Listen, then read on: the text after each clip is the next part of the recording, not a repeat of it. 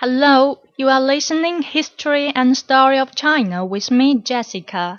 Today's story is about a chicken thief. It is written by Meng Xie, who is a famous writer, thinker, and philosopher during the Warring State period. Let's see today's story. There was a man in a village. He seemed like an ordinary person, but he had a bad habit. Every day when it was getting dark, he snuck into his neighbor's farm, clutched a chicken, then ran back to his house.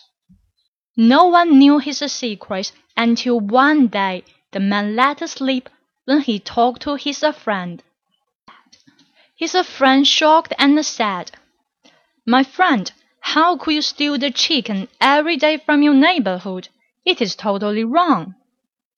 The man thought for a while and replied, Well, maybe you are right. I'm going to change this habit.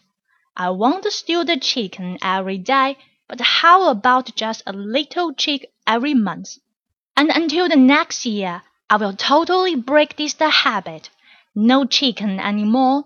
Trust me, my friend, I will be a new man. His friend frowned and exclaimed, Next year's you are keeping doing this until the next years.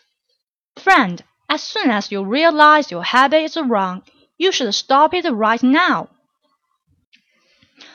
After we have read the story, we hope this man could follow his friend's advice to abandon his bad habit and to be a new man. Because the stealing is wrong, it is not about how many or how frequently the chicken you steal, it is still the bad behavior.